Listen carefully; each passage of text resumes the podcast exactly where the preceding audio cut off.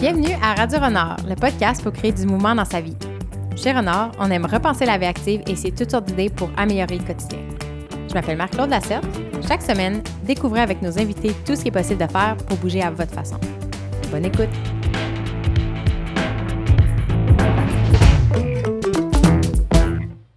Bonjour Marine. Bonjour. Merci d'être avec nous aujourd'hui. Euh, tu es directrice générale du CIVA, qui est le Centre d'intégration à la vie active. Et vous avez lancé aussi la plateforme Trou- Trouve ton sport. C'est comme ça Oui. que j'ai découvert euh, ton organisme. On va en parler un peu plus tard de cette plateforme-là. Euh, tu as un baccalauréat et une maîtrise en kinésiologie et sciences de l'exercice de l'Université de Montréal. Oui. Je suis super contente de t'avoir parce que j'ai j'ai envie de comprendre la réalité des, des personnes avec une limitation fonctionnelle. Euh, puis surtout de parler des solutions Mhm. dans une vision très optimiste de qu'est-ce qu'on peut faire.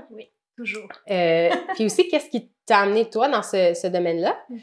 Euh, ça m'intrigue beaucoup. On va commencer avec euh, euh, expliquer ton domaine. Qu'est-ce que la kinésiologie? On a déjà eu des kinésiologues au podcast par le passé, mais je suis toujours curieuse de savoir comment les gens voient leur propre domaine. Comment toi, tu définis ça, en fait? euh? Oui, ben déjà, euh, merci de m'avoir invité. Je suis contente d'être là. C'est le fun pour cette petite discussion. Euh, ben, pour la, la kinésiologie, c'est vraiment... le kinésiologue est un professionnel de la santé, spécialiste du mouvement et de l'activité physique. Et il y a différents domaines.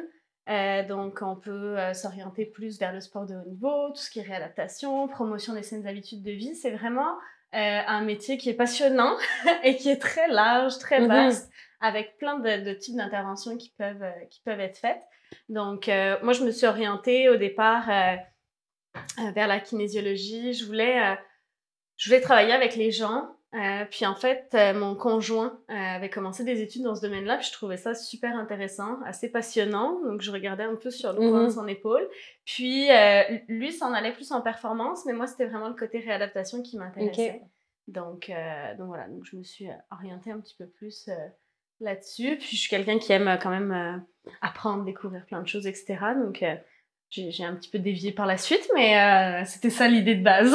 Mais tu, tu, c'est relié encore, dans le fond. Au vous, euh, il y, a- il y a ce lien-là d'aider les gens à être euh, autonomes dans leur quotidien versus un athlète de performance. C'est un peu deux réalités différentes. Ouais. mais L'approche. euh. Au niveau de la maîtrise, comment tu as découvert le, la réalité des personnes avec des limitations fonctionnelles? En fait, pendant, euh, pendant mon bac, euh, j'ai fait des cours qui étaient des cours à option, qui étaient vraiment sur l'activité physique adaptée. Donc ça, c'était vraiment le, le premier contact que, que j'ai eu. Parce que malheureusement, c'est un constat que je fais maintenant, là, que je suis plus dans le domaine. Euh, Il n'y a pas assez de formation, la formation n'est pas assez poussée en activité physique adaptée. Selon moi, on pourrait offrir beaucoup plus, puis il y a beaucoup de choses à, à apprendre. Euh, contrairement à d'autres, même d'autres pays, là, où c'est une formation qui est beaucoup plus, beaucoup plus développée. OK. Euh, ici, ça reste encore optionnel. euh, c'est c'est c'est pas euh, c'est pas une, une spécialisation complète là. OK. Fait que bon, peut-être un jour, mais euh, mais, Mais mais pas actuellement. fort ouais, on à développer ça. c'est ça, oui, tout à fait. Puis donc ça a été le premier contact. J'ai euh, j'avais fait vu que j'avais bien aimé ça aussi, j'avais fait euh, un petit peu de bénévolat pour le défi sportif Altergo, donc qui est une grosse compétition euh, de sport adapté, différents types de, de sports. Euh, donc euh, j'avais fait un peu, un peu de bénévolat pour eux. Puis après, moi, j'ai continué ma maîtrise. J'étais plus en, en, en- pour approfondir tout le côté réadaptation, puis promotion, et tout ce qui était programme de promotion des saines habitudes de vie, euh, amélioration de la santé. Puis euh, un peu par hasard, quand j'ai eu terminé ma maîtrise, puis que j'ai commencé à chercher un emploi, ben, le premier emploi auquel j'ai postulé, c'était au SIVA. OK. Euh, c'était disponible à ce moment-là, puis euh, ça m'a un petit peu ramené à ça, puis je trouvais ça super intéressant, puis des, des beaux défis. Je savais que j'avais des, des toutes petites bases, mais qu'il y avait beaucoup de choses à apprendre, justement, puis que c'était un, un domaine que je, que je trouvais intéressant, puis qui allait me, me passionner. Qu'est-ce qui t'a interpellé, justement, parmi toutes les possibilités? Qu'est-ce qu'est-ce qui est venu te chercher? Euh, au départ, tu sais, j'y suis pas allée en me disant oh je vais travailler avec cette clientèle là, puis tu sais je l'ai vraiment pas vu comme ça. Moi je l'ai vu plus comme ah c'est quelque chose que je connais pas, le sport adapté. J'ai eu des petites notions, c'est très intéressant, c'est très technique. Mhm. Euh, j'ai plein de choses à apprendre. Puis il y a beaucoup de choses à développer. C'est un, un, un milieu qui est euh, bon, qui, est assez ancien, mais où il y a beaucoup de choses encore à faire. Donc Mhm. c'était plus dans ce sens-là. J'étais pas dans le, le côté euh, juste relation d'aide. Puis oui, il y avait ce côté-là que je trouvais intéressant. Mais, mais moi, j'étais plus dans le développement de, de compétences. Puis, euh, pour moi, je le voyais pas comme une relation d'aide. C'est des gens qui sont autonomes, qui ont euh, euh, une vie complète et à part entière. Puis, on, était plus sur le développement sportif. C'était vraiment ça, moi, qui, mmh qui m'intéressait. Ça fait quand même cinq ans maintenant ouais. que tu es au SIVA. Quand tu es arrivé en poste, mmh à ce moment-là, entre ce moment-là et aujourd'hui, est-ce qu'il y a une grosse il y a une grosse différence au niveau de ce qui est offert au Québec pour les personnes avec une limitation fonctionnelle? C'est quoi le portrait quand tu es arrivé en poste? Ouais. Euh, ah oui, il y a quand même eu une bonne évolution. Euh, on, pourrait faire un petit peu une différence entre ce qu'on fait au CIVA puis ce qui se passe ailleurs dans le reste du Québec. Euh, au niveau du Québec, il y a des choses qui se développent, etc. Mais c'est sûr qu'en région, il y a un volume de clientèle qui est moins, moins grand déjà. Euh, puis ça fonctionne beaucoup, beaucoup sur du, du bénévolat. Donc, euh, euh, bon, voilà, des fois, il y a des choses qui se montent. Là, le bénévole peut plus, pour une raison ou pour une autre, s'engager. Ou c'est une personne qui a une limitation, puis qui a des problèmes de santé. Fait que là, bon, la, pérennité des, des, actions est des fois un petit peu plus complexe, hein, mm-hmm. on, on, dirait. Euh, mais chez nous, c'est ça, on a la chance d'avoir une équipe permanente qui supporte les activités, donc ça aide beaucoup, beaucoup au développement. Il y avait déjà pas mal de choses qui se faisaient, mais on était plus sur des sports quand même très classiques, euh, fédérés, euh, connus, donc euh, du basket, euh, du boccia, etc. Mais oui, on a, on a développé quand même plusieurs sports. On a notamment inclus le rugby. Donc le rugby a été à part avec mm-hmm. une organisation qui avait un petit peu de difficulté à la fin à, à survivre dû justement à la charge de travail qui est quand même assez grosse. Donc, ils sont, ils sont venus euh, avec nous.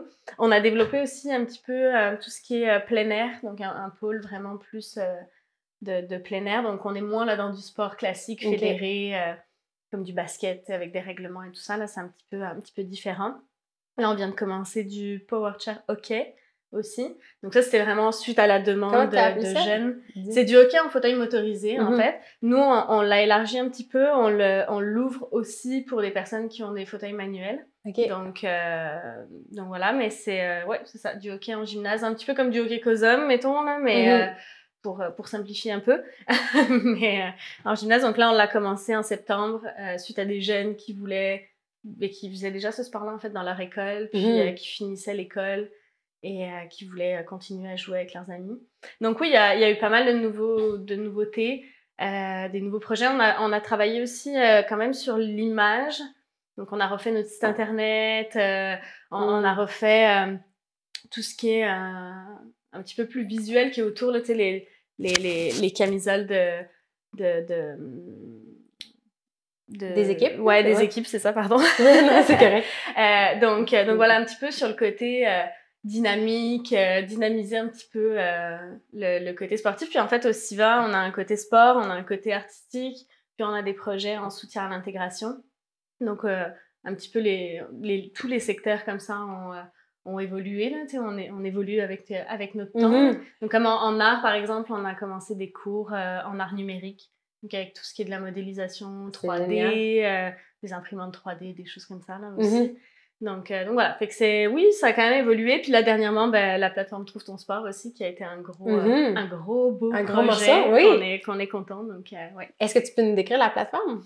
Ouais, en fait, la plateforme actuellement telle qu'elle est, donc on arrive sur une page très simple où on nous pose quelques questions par rapport aux capacités de la personne. Donc en gros, ça demande l'âge, niveau de mobilité des membres supérieurs, du tronc puis des membres inférieurs.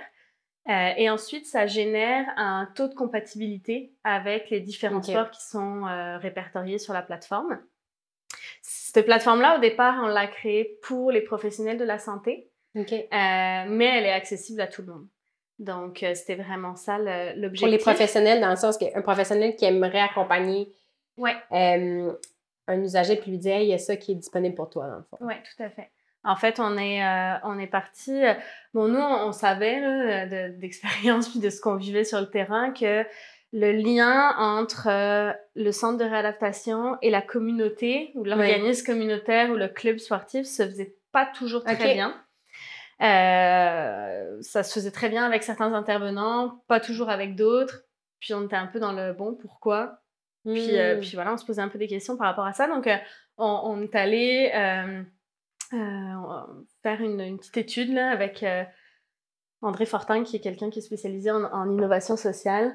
Euh, fait qu'on a fait des ateliers euh, un petit peu de co-création puis d'idéation sur la place du sport adapté dans les plans de traitement. Hmm. Puis l'idée, c'était de savoir de façon un peu large, là, mais est-ce que c'est utilisé, le sport, dans le milieu de la réadaptation? Oui, non. Pourquoi ça l'est, pourquoi ça l'est pas? Quand est-ce que ça l'est, quand est-ce que ça l'est pas? C'est quoi les obstacles, puis c'est quoi les leviers? Nous, ce qui nous intéressait, c'était plus les solutions, là, pour être honnête. Mais bon, Mhm. pour arriver à des solutions, il faut comprendre le, le pourquoi, puis Ouais. euh, la contrainte. Et, euh, et là, c'est ça, on est arrivé à une conclu bah, plusieurs conclusions. Il y a d'ailleurs un, un document euh, qui, est, qui est sorti là, qui explique, euh, qui, Qui est disponible? Oui, qui est disponible tout à fait sur, sur notre site internet d'ailleurs. Euh, puis, euh, euh, une des, des choses qui, qui est ressortie, c'est que les gens, ben, les professionnels, n'étaient pas assez outillés pour référer.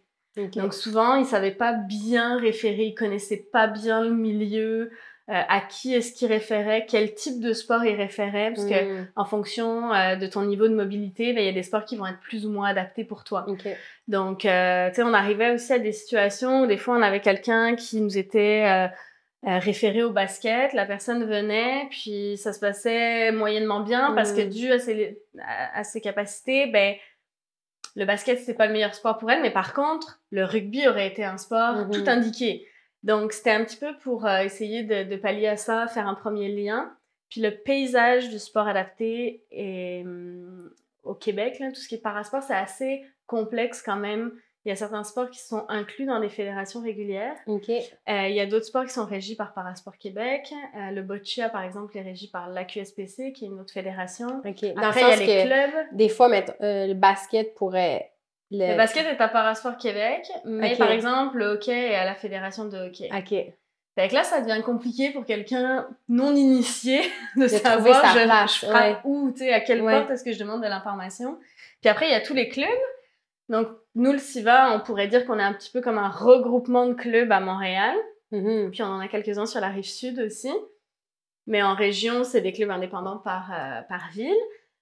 Là, ça commence à faire beaucoup d'informations. Donc l'idée, c'était, c'est ça, c'est en, en discutant là, dans, dans ces ateliers-là, euh, ben, on s'est dit, OK, mais une plateforme, ce serait parfait, euh, qui réunit un peu tout ça, qui aide à orienter. Puis tu sais, c'est loin d'être parfait, mais c'est justement, ça fait le, le premier tri Mhm. Pour t'orienter vers un sport. Puis ensuite, tu peux voir toutes les informations sur le sport et les, la fédération qui s'en occupe et les clubs où tu peux pratiquer. Donc là, tu as les contacts après pour t'informer. Ouais. Donc c'était vraiment ça l'objectif euh, global. Puis on est allé, euh, on a la chance de travailler, euh, c'était le deuxième projet qu'on travaille avec une grosse compagnie qui s'appelle Accenture, qui Oui. fait des, euh, des, des projets pro bono avec nous.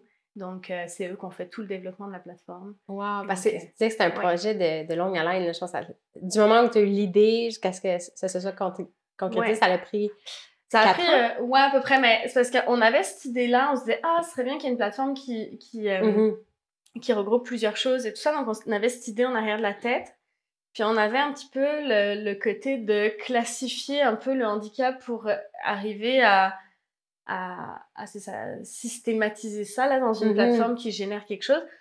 Ça, c'est extrêmement compliqué, là. De euh, classifier à, les classi- ouais, mettre des cases, là, en- parce qu'en fait, c'est ça hein, qu'elle fait la plateforme. hein. C'est-à-dire qu'en fonction de ce que Mm. tu lui donnes comme information, elle, derrière, c'est un système informatique, donc elle ouais. catégorise, puis elle fait des, des matchs, mais c'est vraiment... euh, on peut comparer ça à un tableau Excel, là, en arrière, ouais. c'est vraiment ça.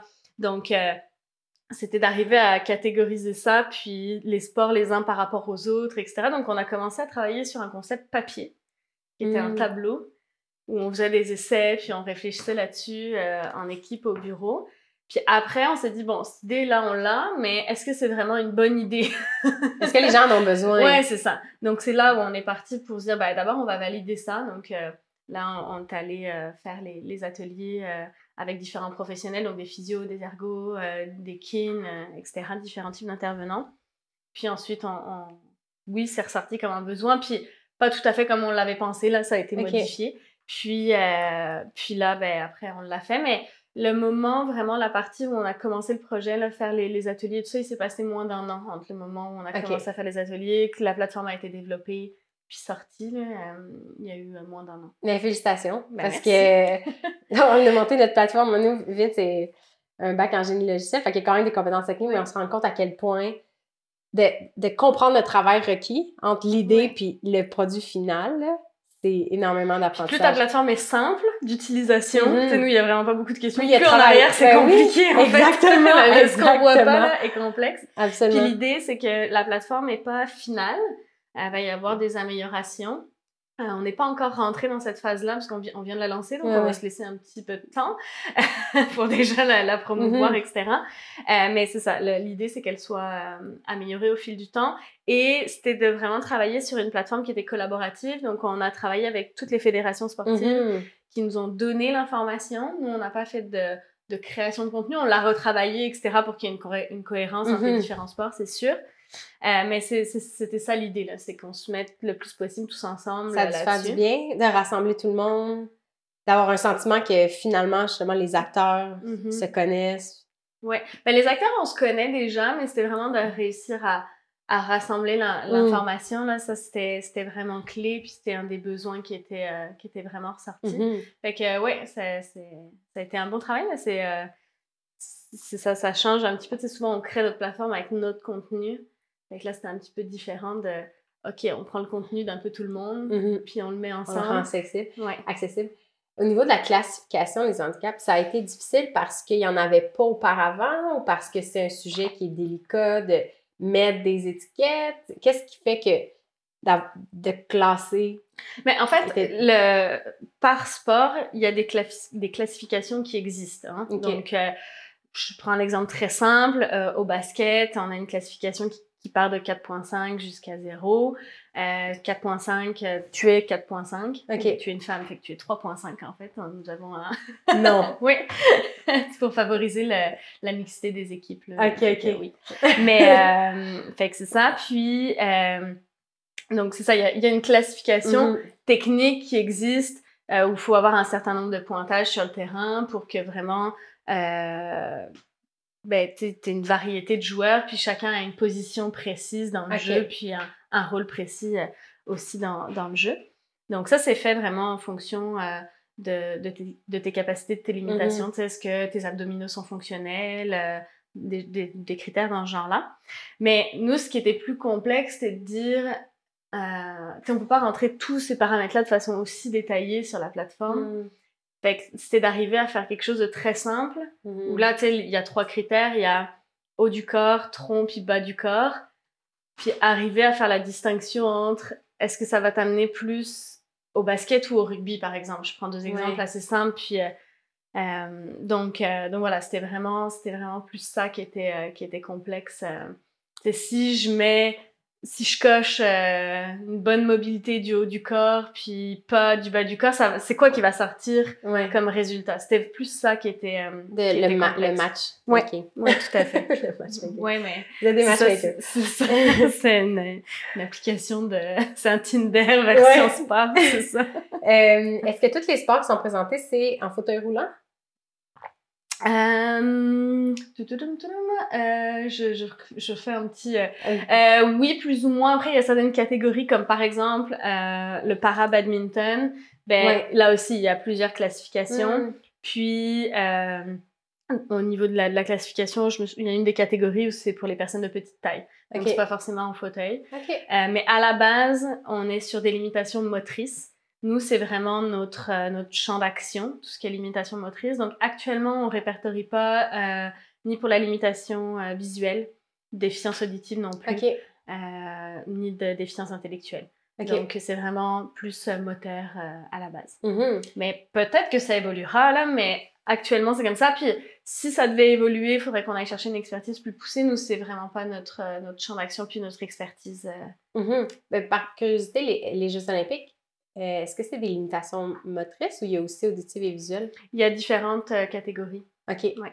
OK. Peut-être que... selon, les, selon les sports, etc. Mhm. là. C'est- un peu complexe, mais oui.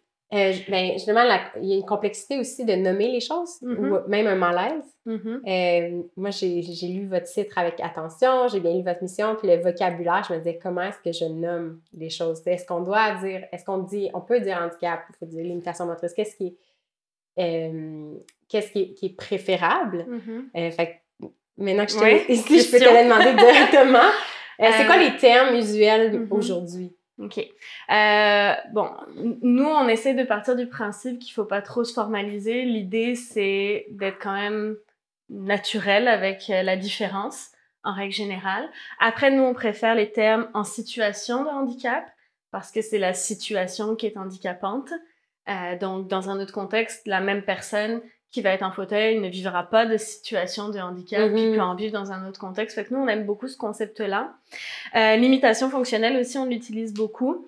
Euh, l'imitation fonctionnelle regroupe euh, plusieurs, plusieurs types de limitations, donc limitation motrice, auditive, visuelle, puis déficience intellectuelle. Donc c'est comme plus large. Mhm. Fait que nous, quand on veut préciser, on utilise l'imitation motrice. Mais mais c'est ça. Après, il y a différents termes dans le milieu euh, médical. Si on va dans le système de la santé, euh, on va euh, parler de déficiences sensorielles aussi, donc euh, qui vont qui vont elles regrouper. Dans, sous limitation motrice, il y a aussi les limitations sensorielles qui vont regrouper euh, tout ce qui est déficience visuelle et auditive. OK. Euh, donc euh, voilà, ça dépend un petit peu des milieux aussi. Mhm. Mais nous, on utilise ça, limitation motrice puis en situation de handicap, c'est les termes qu'on préfère. Mhm. Après, dans la vie de tous les jours, euh, ben c'est ça, faut aussi être naturel, puis ça sort euh, comme ça sort, puis faut pas, faut pas non plus. euh, Je pense que le ton l'intention est ressentie ouais, c'est quand on parle. C'est là. ça, c'est Ouais. ça. euh, C'est euh, c'est sûr qu'il y a des il y a des façons de le dire, puis il y a des des, des choses qui sont moins quand on entend des fois des gens dire euh, ben ces gens-là là, ça, ça, des fois, c'est ça, même- Ouais. Bon, il n'y a pas le terme handicap dedans, mais ça Ouais. n'empêche que ça sonne pas très bien, Ouais. à mon oreille en tout cas. Ouais. Donc, euh, tout est relatif, hein. Mhm.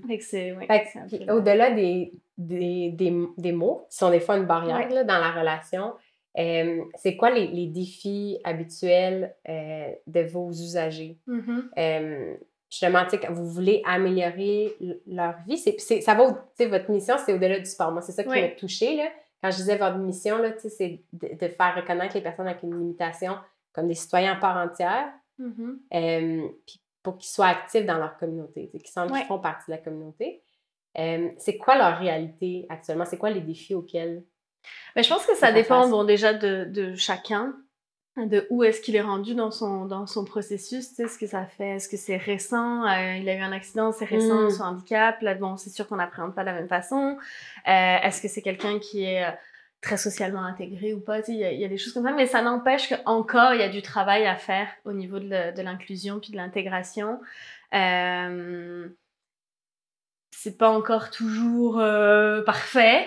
Euh, Il y a encore des gens qui savent pas trop comment interagir, euh, euh, des, des personnes qui vont... euh, quelqu'un qui est en fauteuil, qui est accompagné. Ou, moi, je l'ai déjà vu, vécu avec quelqu'un qui, a une- qui a une déficience visuelle. J'étais avec cette personne-là, puis euh, au lieu de s'adresser à elle, on, on- on lui parle à moi. Mm. Bon, euh, a une déficience visuelle, mais elle peut te répondre.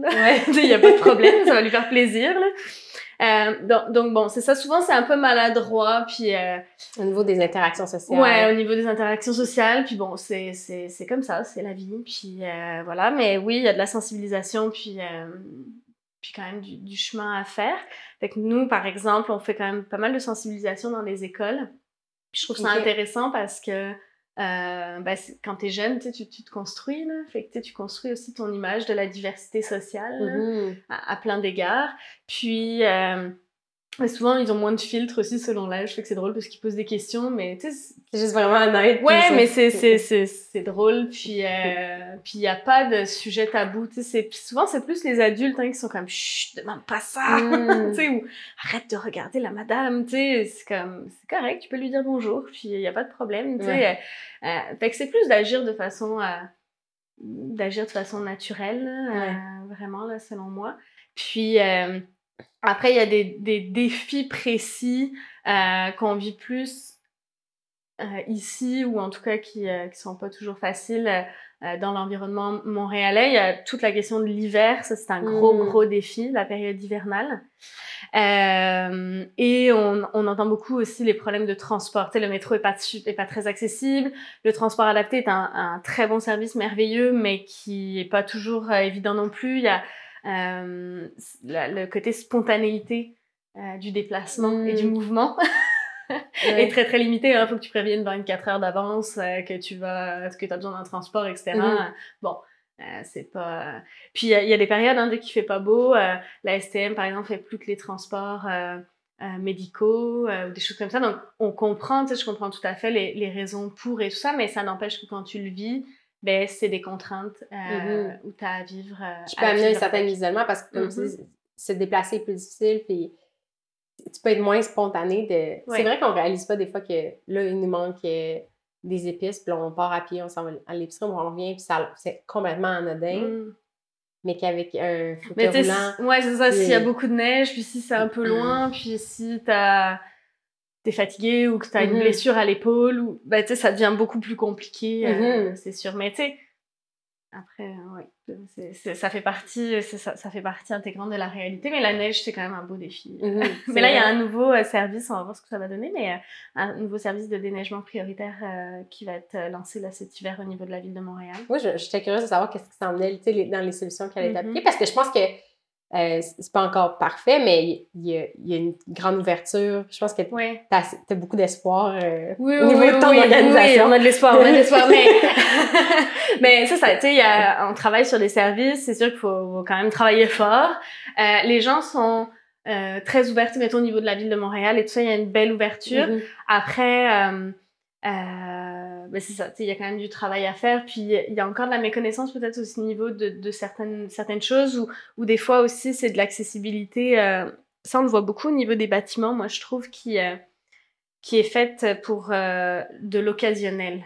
Quand tu as une personne en fauteuil qui vient de temps en temps. Mhm. Mais du coup, ben, tu sais, c'est possible que, ah, c'est un lève-personne, euh, c'est- vraiment une plateforme élévatrice, puis là, ben, elle est en panne. Fait que là, t'arrives, elle fonctionne pas. Mhm. Mais peut-être que si on évitait de mettre ce type de plateforme, puis que c'était euh, une rampe ou que c'était directement de, de, de plein Mhm. pied, là, au rez-de-chaussée, euh, qu'il n'y avait pas de marche à l'entrée, mais ça éviterait ça. Fait que des fois, c'est peut-être plus des, des petites choses comme ça, ou des, des, euh, des adaptations qui font que euh, si tu as une personne, par exemple, qui est en fauteuil, ça va. Euh, mais si tu un groupe, c'est plus complexe aussi. Mhm. Souvent, la- faire des choses en groupe, c'est plus compliqué. Fait que ça, c'est plus les organismes qui sont confrontés à cette problématique-là, parce que nous, on a plus souvent des groupes. Mhm. Euh, mais c'est de plus en plus, tu sais, la plupart des musées à Montréal offrent des services, offrent des séances vraiment spécifiques adaptées avec des, des guides, etc. Fait que il y a vraiment un gros travail quand même qui est fait. Il y en a encore, tu sais, toutes les stations de métro sont pas accessibles, mais ils travaillent dessus quand ils les rénovent euh, le plus possible. euh, fait que, bon, c'est vraiment aussi euh, dans, ce, dans cette volonté-là qu'il faut, Mhm. qu'il faut rester, puis qu'il faut euh, être, être positif. Puis c'est sûr qu'au niveau des... encore des, des préjugés, ben tu sais, on, on entend euh, plus dans les médias, ça on l'entend euh, régulièrement. Puis je sais que moi, il y a des personnes qui s'aérissent un petit peu plus les, les oreilles que d'autres, mais tu sais, souvent euh, les journalistes utilisent beaucoup le terme souffrant de handicap, tu sais, comme Mhm. si euh, c'était vraiment très souffrant puis que c'était horrible. Tu sais, bon, je suis pas sûre que je suis pas sûre que si que t'aimerais qu'on parle de toi comme ça, tu sais, qu'on Mhm. dise que tu souffres de quelque chose, tu sais. Mais même si tu sais pas, j'ai l'impression à un moment donné de l'entendre à répétition. Ben, tu vis ça, avec, ça, tu sais, tu- là. Ouais, puis tu sais, c'est vivant avec euh, un handicap Mhm. à la limite, là, mais Ben, c'est comme tu disais, le terme de- déficience euh, Mhm. dans le domaine de la santé, bon, OK, c'est la, la terminologie, mais dans le langage courant, mm, tu sais, c'est. C'est comme si tu fais déjà sentir que la personne, elle part avec un manque. Tu sais, Ouais, il, lui manque quelque Mhm. chose constamment versus de dire une limitation, c'est juste un fait. C'est comme une limitation, puis on va trouver des solutions. Pour rendre la personne la plus autonome Ouais. possible malgré tout. tu sais. tout à fait. Est-ce que au CIVA, dans le fond, c'est un centre de service? Les gens vous avez des activités au sein de, de, de vos bureaux? Alors, nous, là où il y a nos bureaux, euh, sur d'autres étages, on a des, euh, des, salles où on fait des activités euh, artistiques, on a des ateliers mhm. d'art, etc. Après, pour tout ce qui est sportif, ça se passe dans plein de... Vu que les infrastructures sont quand même oui, importantes. Oui, oui, oui. Fait qu'en fait, c'est dans plein de gymnases à Montréal. Donc, on a des mhm. activités dans Villeray, on a des activités au centre Gadebois dans le sud-ouest, c'est nos, deux plus grands, euh, plus grands centres. Dans Villeray, on utilise plusieurs euh, infrastructures. Donc, euh, l'école Joseph Charbonneau, Georges Vanier, le centre Jean Rougeau aussi. Fait qu'on a vraiment plusieurs, plusieurs endroits où on fait nos activités. Puis, on a la chance, mais ça fait partie aussi de, du, package, mais de pouvoir avoir accès à toutes ces, toutes ces, toutes ces infrastructures-là de la ville. Mm-hmm. Donc, euh, ça fait partie aussi de la mission de la ville, de, de nous offrir euh, cet accès-là, d'offrir l'accès à la communauté, en fait. Mm-hmm. Euh, ouais. au niveau des, donc, de, la, de, la, plateforme Trouve ton sport, tu disais que vous mm-hmm. aviez commencé avec des sports qui sont fédérés, c'est-à-dire qui sont reconnus par une association sportive, je pense que c'est ça la définition fédérée, parce qu'il y a un certain nombre de règles, une structure qui peut accueillir les athlètes, les, les, les, sportifs. mais je sais que j'apprends à te connaître, puis je vois que tu es quelqu'un qui a beaucoup d'idées, puis tu mettre des projets en branle. Euh, il doit y avoir, je suis sûre qu'il y a des sports sur votre liste. Là. Je pense que sur vos médias sociaux, j'ai vu qu'il y a même une, un organisme que vous aidez qui fait du paddleboard oui. pour les personnes en chaise roulante. Est-ce que tu peux nous parler un peu de, en dehors des sports fédérés aussi, qu'est-ce qu'il y a sur votre liste? Qu'est-ce qui s'en vient? Alors, pour Trouve ton sport, pour l'instant, on, l'étape d'après, ça va être de continuer à euh, inclure des sports, toujours des sports fédérés, euh, dit plus classique. Mm-hmm. Euh, la raison étant qu'on se, euh, on n'a pas encore vraiment pris le temps de s'asseoir puis de décider justement vers quoi est-ce qu'on veut s'en aller, quel type de sport on veut inclure. Puis l'avantage du sport fédéré, c'est très technique, c'est que on est sûr que les clubs qui sont répertoriés ont des assurances, ont des gens qualifiés, formés. Fait que c'est vraiment tout ce côté-là où du coup on n'a pas de vérification nous à faire. Les vérifications sont déjà faites. Donc, dans un premier temps, on a pris le parti de commencer avec ça. Mm-hmm. Puis de, de, le prendre, euh, tu sais, un petit bout à la fois. Là, tu sais, un éléphant, ça se mange une bouche à la fois. Bon, bah, c'était un peu dans, dans cet objectif-là. Mais il est très probable qu'un jour, euh, il y ait du plein air qui soit intégré, il y ait euh, d'autres, plus des activités physiques, sais, des centres de yoga accessibles et tout ça. Après, euh, ça, ça, ça, demande plus de logistique. L'accessibilité, ça dépend aussi de c'est accessible pour qui. Mm-hmm. Euh, c'est sûr que ça, si on parle euh, de d'une déficience visuelle, c'est pas du tout la même chose que quelqu'un qui est en fauteuil. Mais là, ça devient compliqué. Tu sais, est-ce que le centre de yoga au coin de ma rue est accessible? Il veut être sur la plateforme. Tu sais, il va y avoir tout un processus de vérification à faire pour l'instant, on n'a pas les moyens, même logistiques, euh, techniques de faire ça. On n'a pas assez d'employés, on n'a pas, on pas le temps de, mhm. faire ça actuellement. peut-être que oui, mais, euh, mais voilà, euh, là, on est plus sur des, des, choses quand même assez spécialisées. Puis, puis ça fait un petit peu partie aussi de la philosophie, c'est que si tu es rendu... si, si, le centre de yoga à côté de chez toi est accessible puis que tu vas, mhm t'es inclus dans la communauté, t'as plus besoin de nous, puis c'est parfait, on a mmh. réussi notre mission. C'est un peu ça aussi, la vision jusqu'à un certain point. Là. Euh, idéalement, on n'existerait plus, puis euh, il n'y aurait plus besoin de nous. Mmh. Ce serait ça. C'est quand même intéressant de, euh, de, dire ultimement, si on, fait bien notre travail, oui. les gens sont autonomes. Ça. On a de la job encore pour un petit peu de, de temps. Puis, mais, mais oui, ce serait, si tu regardes ça sur du long terme, c'est mmh. quand même ça l'idée. mais c'est intéressant de voir que ça va peut-être prendre un certain temps avant que, par exemple, le paddleboard devienne un sport mm. fédéré qui peut, qui peut accueillir, euh, qui est une organisation qui peut accueillir un gros volume de personnes aussi. Là, Il faut qu'il soit capable de manière euh, durable de le faire. Euh, mais je trouvais ça le fun de voir qu'il y a de l'innovation. Mm-hmm. oui. Ben, le paddleboard, c'est ça, si on fait une petite, une petite parenthèse spéciale pour, pour eux. c'est vraiment un groupe de trois bénévoles passionnés là, qui ont mm-hmm. comme partie cette activité-là. Puis on, travaille avec eux, on les parraine, en fait, ils sont sous le SIVA.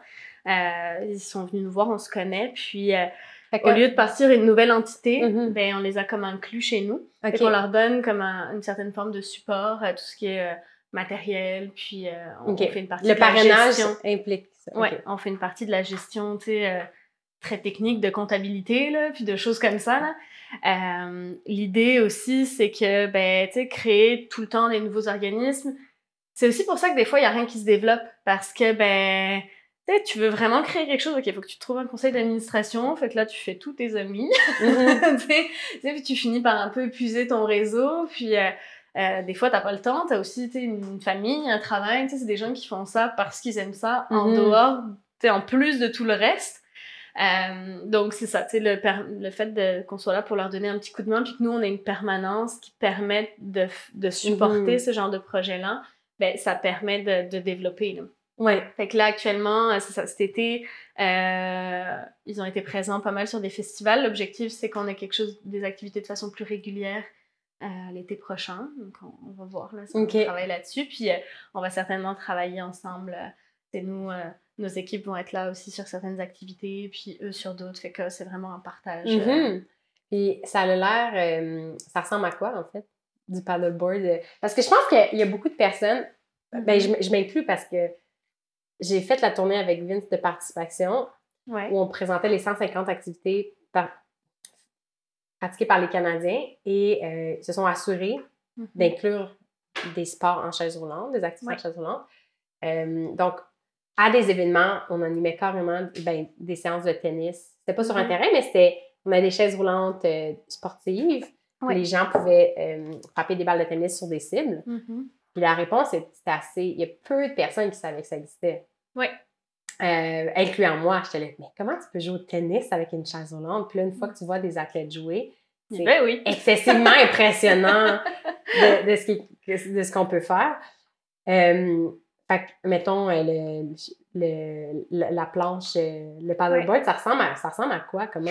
Ben, au départ, c'est une planche de SUP classique, là, régulière. C'est des planches plus, tu sais, le, gros modèle là, pour mhm. assurer une certaine stabilité, euh, où il y a des flotteurs qui sont rajoutés. Donc, il y a des flotteurs de chaque côté. Donc, la, la planche peut pas vraiment se retourner. Puis, le fauteuil est attaché dessus. Euh, donc, ça, c'est la version maison. parce on, fait quand même beaucoup de choses en version maison dans plein de domaines, parce que des fois, ça n'existe pas toujours. Mais là, cette année, on a fait faire une planche euh, wow. au Québec, là, qui est faite plus grande. Euh... Ouais, puis avec des ancrages pour le fauteuil, avec des flotteurs, etc. Là, donc, c'est elle est faite pour ça. Donc, euh, donc ouais, la, la compagnie l'a faite sur mm-hmm. mesure. Donc, euh, donc c'est ça. Puis, ben, il y a toujours un accompagnateur. Donc, selon le niveau de la personne, selon euh, ses capacités, ben, puis si elle se sent à l'aise, si elle en a déjà fait, etc. Euh, la personne peut être, euh, l'accompagnateur peut être à côté sur une autre planche, peut être mhm. avec elle sur la planche. Euh, puis il y a deux formats, il y a une version sur fauteuil, puis il y a une version aussi assise sur la planche. Fait que c'est un petit peu comme un genre de siège ah, de kayak là, qui est qui est mis sur la planche. Fait qu'il y a plusieurs possibilités. Mhm. Ah c'est génial.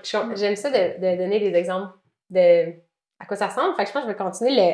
Quand tu parlais du plein air aussi adapté, ça, ça ressemble à quoi? Alors, ça dépend vraiment des activités. de euh, c'est ça. Il y a certaines activités en plein air où nous, ce qu'on fait, c'est faciliter la pratique. Donc, on, on, monte des groupes, puis on va dans des organismes qui l'offrent. Donc, c'est le cas, mhm. par exemple, de la voile adaptée. Donc, la voile adaptée, c'est la QVA qui offre ça. Nous, on y va en groupe. Puis eux, ils ont euh, des bateaux euh, qui sont euh, tout adaptés. Là. Donc, il y a vraiment des systèmes poussés. Là. Ils ont un système où euh, la personne est capable de contrôler le bateau avec le souffle. OK. C'est des, des, systèmes qui ont été développés. Euh, ils ont une très, très grosse expertise dans leur, dans leur domaine. Puis euh, après, il y a d'autres d'autres activités où les adaptations vont être moins grandes, ça dépend. Donc, par exemple, le kayak, ben, il y a un petit peu moins d'adaptation. Tu sais, es déjà assis, mhm. fait que c'est juste s'assurer que le positionnement est confortable puis qu'il y ait une personne, un accompagnateur qui soit euh, avec la personne dans le bateau. Mais là encore, ça dépend euh, du niveau de forme physique, puis euh, si la personne se sent à l'aise ou pas. Là. Mm-hmm. je sais pas si c'est sur votre compte Facebook, mais je pense avoir vu une vidéo d'une personne qui a fait une, comment qu'elle appelle ça, les mud race, là, les courses. Ouais. Oui, ça c'est nous. on, a, on a commencé ça il y a quatre ans à peu près. Euh, donc c'était un peu une de nos, de nos idées folles. Euh, c'est ça l'idée. Euh, l'idée de départ, c'était de faire quelque chose, tu sais que rien n'est impossible, puis que tu, tu, peux le faire là. Ça, ça prend de l'adaptation, mhm. puis oui c'est sûr là, mais Mais c'est ça. Fait que là, on, on, a, on, a, on a parti ce projet-là. Donc, euh, c'est vraiment des fauteuils, on va dire, réguliers là, de sport classique qui, qui ont été modifiés, mais vraiment de façon maison. Là.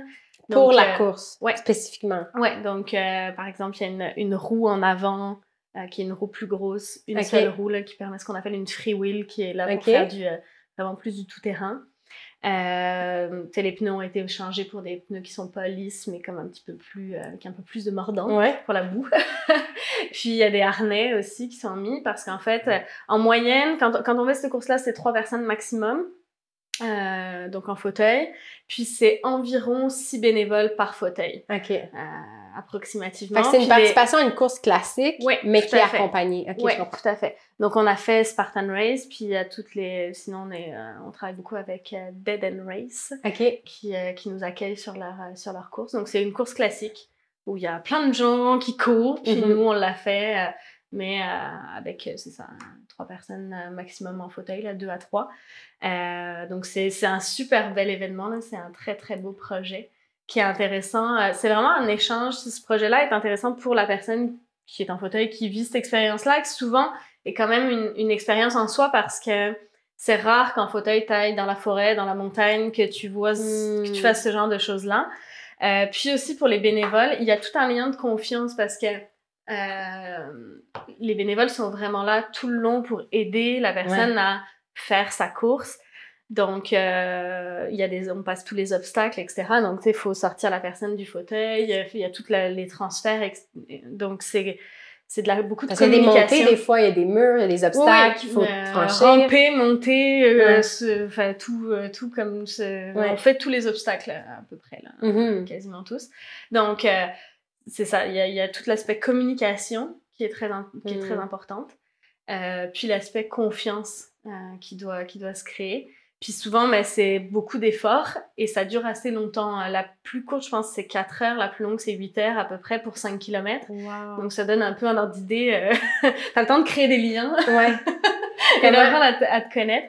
Mais euh, ouais, puis l'idée, c'était vraiment de développer, tu sais, le, le sentiment de confiance en soi, euh, dépassement de soi, etc. avec, euh, mm-hmm. avec ce projet-là. Fait quoi, c'est un beau, c'est un beau projet. On dirait que tu as commencé l'histoire, puis là, j'étais fascinée par le, la chaise tout-terrain. Oui. Puis là, on dirait que le côté humain m'interpelle, fait que je vais, je vais, je vais commencer à... Mais vous pourrez aller voir une vidéo sur, euh, sur le YouTube du Siva euh, où on peut vraiment voir comme une course... Euh, il y a, quelqu'un qui a, qui a, filmé comme tout le long de la course, puis il y a un montage qui a été fait. Mm-hmm. On peut voir à quoi ça ressemble. Aussi bien les fauteuils que le côté humain, que, que la course en tant que telle, les obstacles et tout ça. puis le, le, côté humain, c'est quoi la préparation requise? Comment vous arrivez justement à créer ce lien-là de confiance entre les personnes? Mm-hmm. Euh, ben, dans la course, euh, nous, pour la première édition, on a fait des tests. Il y a eu, euh, on n'est pas arrivé comme ça du jour au lendemain. Euh, pour les, les, éditions, on a vu que c'est du ponctuel. Euh, on fait pas vraiment de préparation en amont, mais les bénévoles qu'on a, c'est des bénévoles qu'on connaît, mm. qui connaissent ce genre de course-là. Euh, qui, qui, qui, ont fait plusieurs éditions avec nous, donc qui ont été aussi à la première. Donc là, on mixe dans les équipes euh, des personnes qui étaient déjà là avec quand il y a des nouvelles personnes. Puis euh, pour, euh, pour chaque équipe, il y a un genre de capitaine d'équipe qui en ligne l'équipe, fait qui est pas tant là pour aider, mais qui est plus quelqu'un qui à l'expérience, qui connaît les courses, qui sait comment, c'est quoi les techniques pour passer les mm-hmm. obstacles, tout ce qui est un petit peu sécurité et tout ça, donc euh, qui vient qui vient en ligne à, ce niveau-là. Ça se fait vraiment naturellement. Tu sais, on donne, euh, il y, a, y, a, un briefing au début, là, on fait un petit, euh, petite explication de comment ça va se passer, etc. Donc il y a, y a, de l'encadrement mm-hmm. quand même, mais on fait pas un encadrement très long avec des entraînements à l'avance et tout ça parce qu'en fait on, on, perdrait l'intérêt puis la motivation, c'est difficile de dire à des gens, bon, ok, donc déjà tu vas être bénévole pendant 8 heures, ça va être super dur, puis en plus de ça, pendant, pendant les mois avant, il va falloir que tous les vendredis soirs, tu sais, ça devient quand même très engageant. Puis les bénévoles, c'est le nerf de la guerre dans ce qu'on fait. Hein. Mm-hmm. Euh, fait que c'est d'arriver à les garder motivés, de leur en demander, mais pas trop, tu sais, comme le juste milieu. Fait que, tu sais, c'est... Comme tu dis, de faire ce sein, de tout faire le travail derrière pour que ce soit sain ça. pour la personne. Mm. Euh, puis est-ce que tu as des histoires coup de cœur de personnes qui ont participé à vos activités puis qui, il y a un peu un, avant puis un, après. Là, ça doit être des expériences qui transforment de vivre ça. Là. Ouais, mais je te dirais que j'ai pas de coup de cœur particulier parce que tout, tous nos membres, je trouve, ont une histoire particulière. Mm. Tout le monde, tout le monde, tu sais, toi, moi, on a tous notre histoire, tu sais, qui nous définit. Puis, euh, ce qui est intéressant, c'est qu'est-ce qu'on fait tous ensemble. Tu sais, c'est mm-hmm. toutes ces personnes-là euh, constituent une société où on vit tous ensemble. Tu sais, c'est plus de voir ça comme ça là que je trouve mm-hmm. intéressant. Puis oui, c'est sûr, tu sais, euh, si on parle de la course plus spécifiquement, mais tu sais, les, les sourires à la fin, le sentiment de fierté. Euh, euh tu sais, on a déjà eu des, euh, des parents qui étaient là aussi, puis tu sais, qui, qui, qui regardaient ça, puis tu sais, qui étaient comme, OK, genre, mon, mon enfant, tu sais, qui est adulte, là, maintenant, mm-hmm. mais a fait ça, tu sais, j'aurais pas pensé mm-hmm. ça pour lui, tu sais, justement parce qu'on s'arrête à la limitation, puis à la notion de handicap. Fait que plus ce côté-là, mais tu sais, les, les sourires, l'accomplissement, tu sais, c'est un peu tout ça qui est... Mm-hmm qui est intéressant dans, dans ce qu'on fait. Ça doit être beau de euh, voir les possibilités. Mm-hmm. une fois que tu as brisé ça, de, si on se met un plafond, de dire ah, ça, ça sera jamais possible, mais là que ça se, fait, ça se concrétise, ça doit amener un vent. On parlait de l'espoir tantôt, là, ça doit mm-hmm. Mais il n'y a pas vraiment de. c'est sûr que c'est facile de dire ça comme ça, puis euh, on pourrait amener des exemples concrets qui contrediraient, mais à la base, il faut partir du principe, selon moi, qu'il n'y a pas de choses impossibles. Il faut juste beaucoup plus de créativité pour que ce soit possible. Puis comment est-ce qu'on va le faire? Peut-être que ce sera fait différemment. Peut-être que ce ne sera pas tout à fait comme mhm. on le pensait, mais on, on, on, peut arriver quand même à, à travailler. Ah, j'adore ça. Et on, on, avait fait un test psychométrique. Euh, pour apprendre à se connaître en, mm-hmm. équipe. Euh, puis une de mes forces qui était sortie, le premier, c'était la résolution de problèmes. Mm-hmm. Fait que je me rendais compte que j'étais énergisée par les problèmes. Puis j'ai retracé, j'ai comme un peu compris avec le temps d'où ça venait. Puis je me suis rappelé mon père où euh, lui c'est un patenteux, là, on l'appelle le patenteux. On essaie de convaincre, on essaie de le convaincre de se partir un compte Instagram pour montrer ses patentes. Il fait genre des, drôle. des cabanes à oiseaux. À chaque fois que j'arrive chez eux, il y a comme un nouveau il a, projet. Il a amélioré comment il fait son yoga ou son kombucha ou quelque chose du genre. Puis je me suis rappelé que quand je quand j'étais jeune puis que je mm-hmm. capotais parce que moi j'ai pas de patience pour les trucs techniques puis que je pleurais parce que mon ordi marchait pas whatever, il, il arrivait à côté de moi puis il disait Marc Claude tout problème a une solution. S'il n'y a pas de solution, c'est qu'il n'y a pas de problème. C'est ça. Mais c'est tellement vrai, tu sais. Fait que, hmm. euh, s'il n'y a pas de solution, c'est que tu peux rien faire. Fait que juste let go, tu sais. Fait que j'adore hmm. t'entendre puis voir comment. Mais c'est parce que des fois, on, tu sais, on, c'est paradoxal un peu ce que je veux dire, mm-hmm. mais tu sais, des fois, on se pose trop de questions aussi. Tu sais, à un moment donné, c'est comme ça, puis on va juste faire avec, puis c'est tout. Tu sais, mm-hmm. c'est puis tu sais, où on va trouver une solution pour que ça fonctionne. Tu sais, mm-hmm capoter, ça n'a jamais rien apporté euh, mhm. sur du long terme. Ça n'a aucun mhm. impact euh, positif. c'est plus dans ce...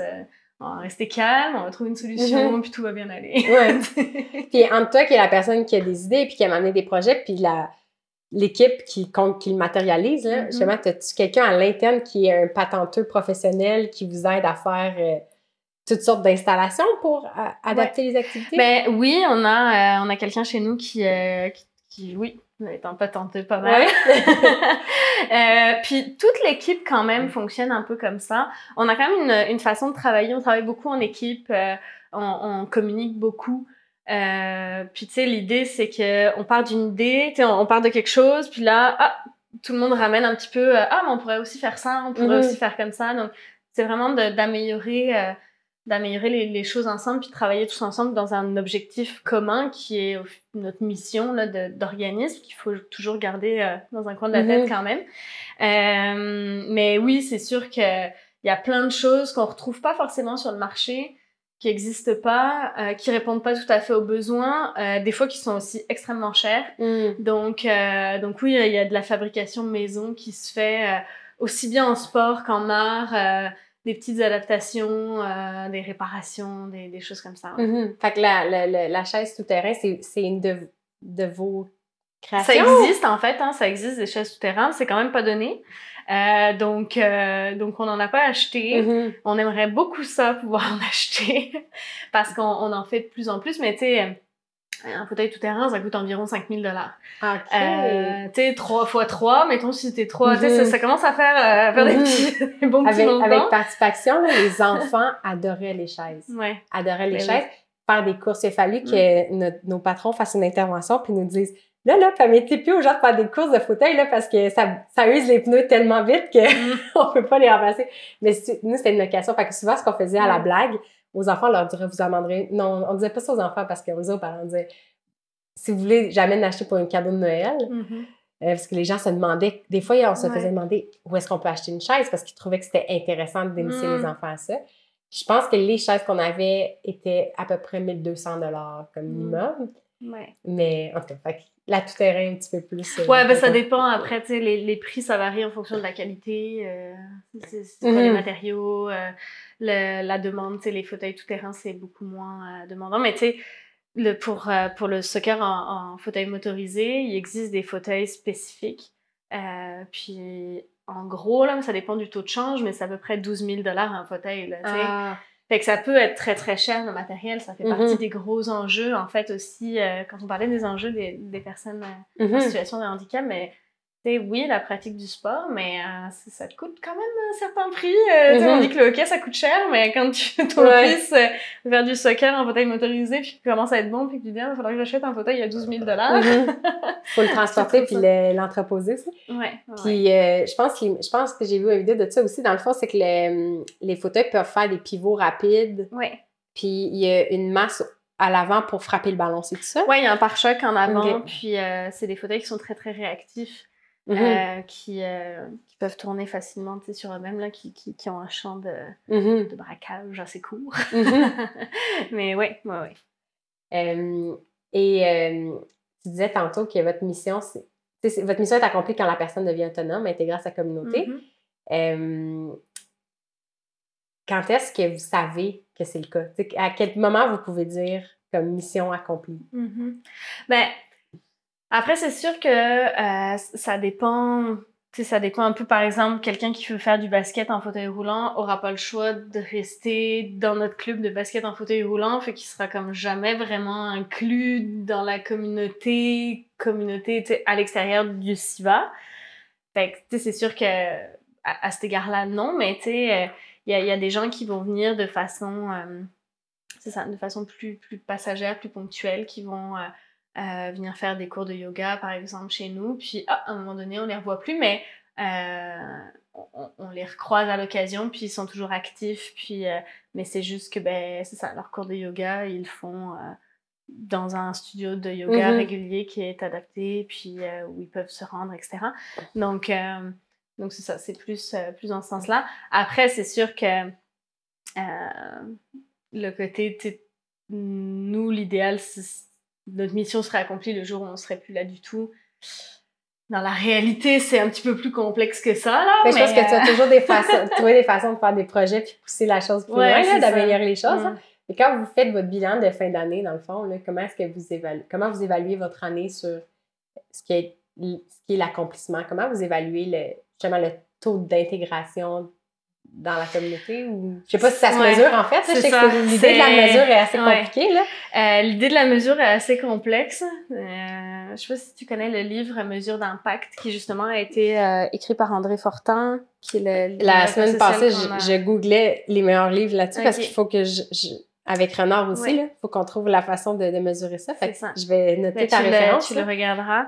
Euh, c'est très compliqué. Pour être très honnête, je pense pas qu'on arrive vraiment à le hmm. mesurer actuellement.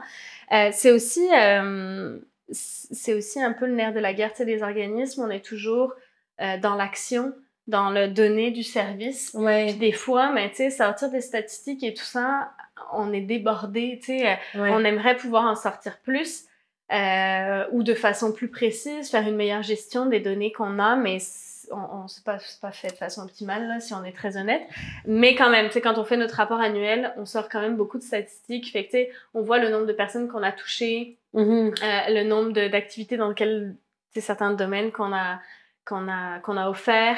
Euh, puis, tu sais, c'est aussi le feedback de, des, des, des, personnes qui viennent puis qui me disent « Ah, oh, j'étais pas du tout active, puis j'ai trouvé ça. » Ou euh, certains, euh, on fait des conférences euh, dans différents cadres en entreprise, notamment pour la campagne Centraide. Mm-hmm. Puis, on y va avec des, des personnes qui, qui ont des services chez nous. Puis, c'est quand, quand ils expliquent « Ah, ben, j'étais chez moi, je savais pas trop quoi faire, j'étais un peu déprimée, puis je me suis mis à faire du sport, puis là, les choses ont changé pour moi, puis je vois les choses autrement. C'est mm-hmm. plus dans ces, dans ces petits témoignages-là, qu'on arrive à voir l'impact aussi. Mais c'est de l'impact social, c'est extrêmement difficile à mesurer. Puis à... Oui, c'est ça ma conclusion. Parce que nous, on veut passer d'une vision de l'activité physique mm-hmm. quantitative, où on mesure des pas, des minutes d'activité, des calories, à une, approche qualitative, des moments de vie, puis du lien mm-hmm. social, le social. Puis là, je me disais, comment est-ce qu'on mesure ça réellement? Puis comment est-ce qu'on évite la la trappe de tomber dans du quantité, de quantifier quelque chose juste pour se rassurer avec des chiffres, mais que ça mm. mesure pas la bonne chose? En tout cas, on rentre dans des trucs techniques, ouais, mais... ça. Faudrait, faudrait voir. Je sais qu'il y a des, euh, certains chercheurs universitaires qui se penchent là-dessus aussi. Fait que, mais je, il y, a du, y a beaucoup de travail à faire là-dessus. Mm-hmm. C'est un changement de culture. Hein. Tu sais, même actuellement, euh, que ce soit les gouvernements, les bailleurs de fonds, euh, les, les gens qui nous financent, là, tu sais, on doit donner des chiffres combien mm. de jeunes? tu sais, moi, idéalement, là, on voudrait qu'il y ait plus de jeunes parce que plus de jeunes. Tu sais, c'est ça, là, c'est. Bon, c'est un peu le paradoxe de, de des chiffres aussi. Fait puis les bailleurs de fonds commencent à, à, changer leur approche aussi de mais pas tant que ça, pour l'instant, tu sais, on est encore beaucoup sur des chiffres. Mm-hmm, mais tu sais, mm-hmm. je les comprends. Ils donnent un montant d'argent pour faire quelque chose, ils veulent savoir t'en as fait combien d'interventions mm-hmm. auprès de combien de personnes, ce qui est tout à fait logique, mais tu sais, ça comprend pas l'aspect euh, toujours qualitatif, même si, bon, il y a, tu vois quand même la qualité de l'intervention, la qualité du document et tout ça, mais, euh, mais le mesurer, mesurer de la qualité, ouais. c'est compliqué. on, s'en reparle. Parce que mes recherches ont commencé, puis je pense que ça va être avec le livre d'André Fortin, là. Ouais. Euh, de dire comment est-ce qu'on mesure, un, qualifier un moment de vie. Mm. Mais parce que nous aussi, on se dit éventuellement, on veut que les gens, ce soit tellement évident que qu'il faut reconstruire nos maisons de manière intéressante puis stimulante, puis que les, les enfants puissent jouer dehors spontanément. Tu sais, qu'on n'a plus besoin de nous parce que ça va devenir une culture, ça va devenir une convention, des conventions sociales, tu sais. Mm. Mais d'ici là, euh, c'est ça. Ouais, ça, il y a une petite, une petite marche. euh, en fait, on a parlé pendant le discours, c'est de notre discussion de littératie physique inclusive. On ne l'a pas mm-hmm. nommé comme ça, là. Mais je pense que les gens qui sont intéressés par ton travail par ton mm-hmm. domaine peuvent trouver quand même quelques ressources à ce niveau-là. Euh, ben, c'est assez, assez quand même récent, hein, relativement récent comme concept, juste la littératie physique. Mm-hmm. Euh, la littératie physique inclusive encore plus, ça tu sais, ça commence, mhm. mais euh, c'est quand même. C'est émergent dans un mouvement en émergence, mais. Ouais, c'est ça. mais, ça fait beaucoup de. d'émergence. mais, on a parlé de littératie physique avec un invité euh, il y a quelques semaines. Mm Fait que l'aspect inclusif. Euh, est-ce que tu peux nous expliquer c'est quoi la littératie physique inclusive? Mais c'est vraiment même concept que la littératie physique, mhm. donc comme quoi il le, faut aller au-delà de juste l'aspect sportif, il faut vraiment apprendre les bases du mouvement, qui vont te servir tout au long de ta vie euh, mhm. pour avoir un mode de vie actif tout au long de la vie. Là. Fait que que la, base, euh, le, mouvement devrait s'apprendre comme on apprendre à lire ou à écrire. Les mhm. mouvements de base sont aussi importants, c'est courir, lancer, sauter, etc. Euh, donc c'est vraiment ça. Puis euh, l'aspect inclusif, c'est ben, comment on fait ça avec des jeunes qui ont mhm. des limitations fonctionnelles.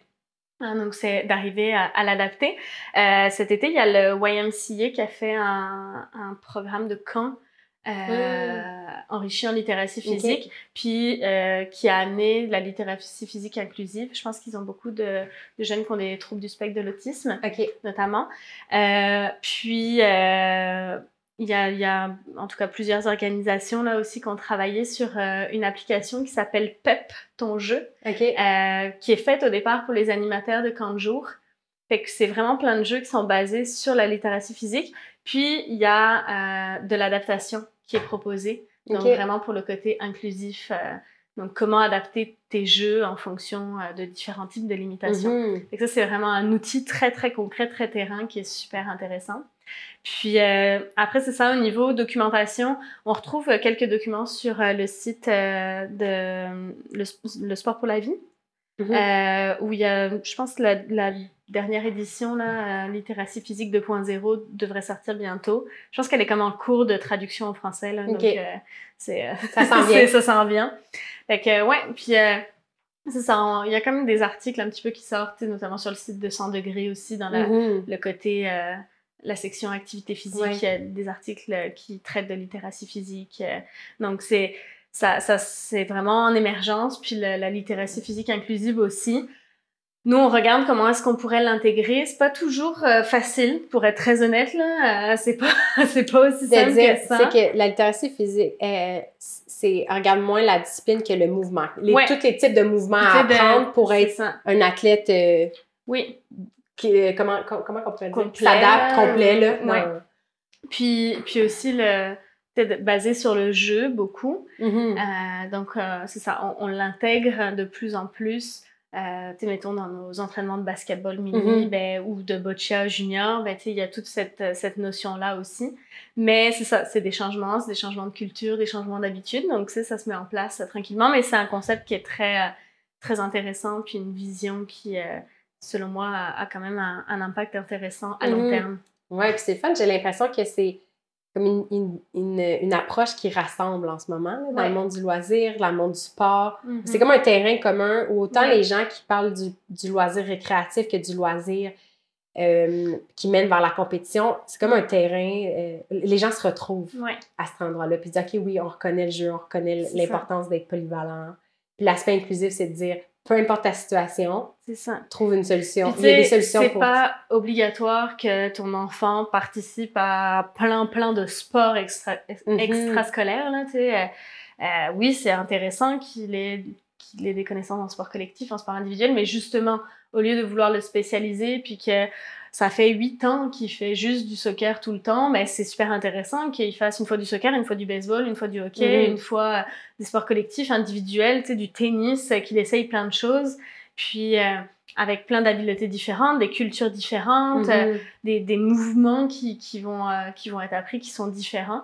Puis ça, ça va l'amener à, à à développer sa littératie physique. Mhm. C'est vraiment ça C'est ça, hein, c'est de ne pas en rajouter sur la liste, de dire faut en faire encore plus, encore plus, mais des fois, c'est d'aller, par exemple, s'il y a des.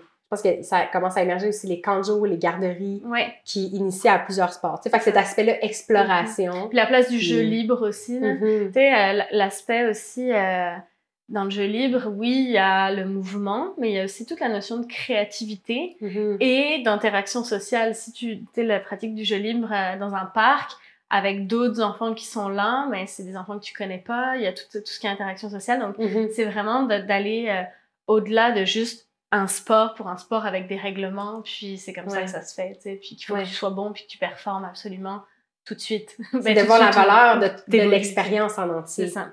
Eh, mm. absolument. Mm. Comment le, des activités euh, sportives ou le jeu libre vont créer un tissu social, puis un lien de confiance dans sa communauté, puis là, tu vas être plus à l'aise de sortir dans ton voisinage, puis l'enfant va être plus libre par après. Il y a comme des, des répercussions. Tout l'aspect social dans le sport est, très important.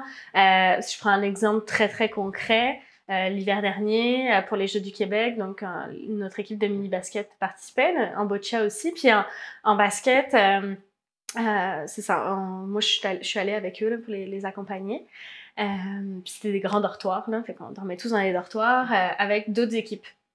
Tous de la même délégation. Donc, mm-hmm. on faisait partie de la délégation de Montréal. Puis c'est super intéressant parce que dans le dortoir euh, des gars, il y avait l'équipe de trampoline qui était là.